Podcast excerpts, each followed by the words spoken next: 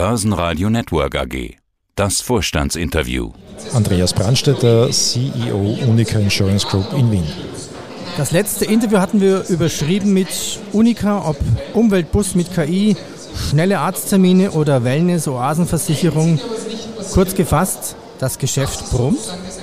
Das Geschäft brummt trotz der globalen Eintrübungen im makroökonomischen Bereich und im politischen Bereich, sowohl im Heimmarkt Österreich als auch im Wachstumsmarkt Osteuropa. Und es brummt auch in dem ganz großen Ökosystem Gesundheitsthema, was ja für, uns abseits der Versicherungen absoluter Zukunftsmarkt ist. Ja, da steige ich dann gleich weiter ein. Ja, also das heißt, jeder spricht von Krisen, aber lassen wir uns eben auf Chancen fokussieren und darauf konzentrieren. Welche Chancen sehen Sie denn alle für Ihr Unternehmen?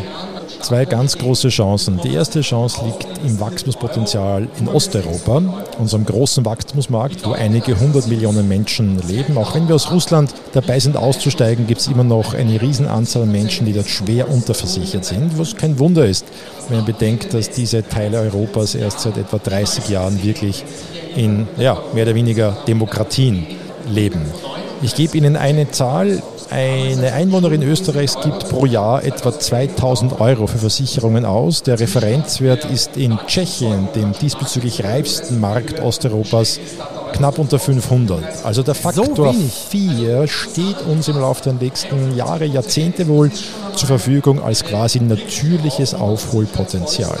Sind dort die Prämien auch günstiger vielleicht? Die Prämien sind immer der Kaufkraft angepasst, natürlich, aber das andere ist, dass Menschen im Reifezyklus des Marktes leben.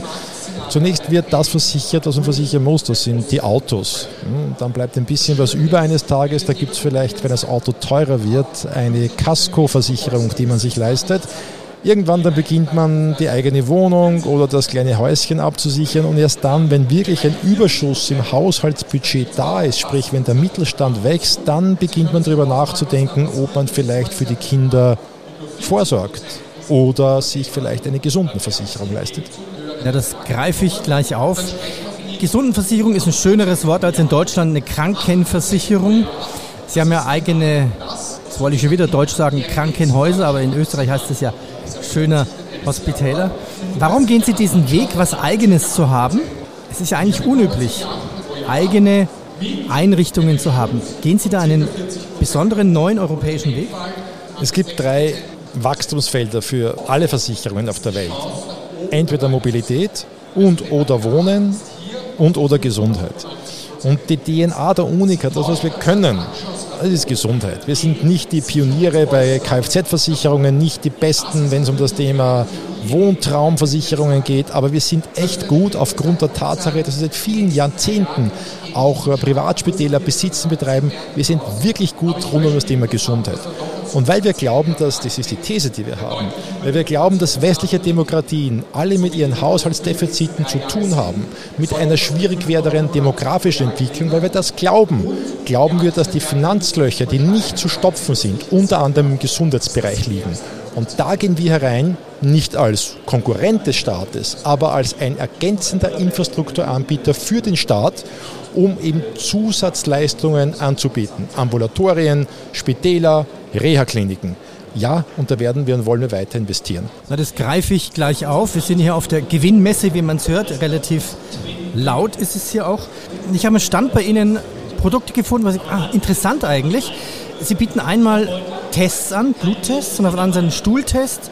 Ja, was mache ich dann damit? Also wohin geht es weiter? Also das kann ich machen, wenn ich gesund bin theoretisch oder wenn ich krank bin. Als Vorsorge oder als Analyse? Zunächst hoffe ich, dass Sie die beiden Tests nicht verwechseln und richtig anwenden, also Stuhl zu Stuhl und Blut zu Blut, aber das ist eine persönliche Anmerkung. Und das andere ist, ja, das sind diese Tests für zu Hause, es sind reine präventive Maßnahmen. Ich habe beides selber ausprobiert. Wir werden beide hier auch einen einheitlichen Marktauftritt von diesen beiden Produkten im Laufe der nächsten Wochen schon kommunizieren.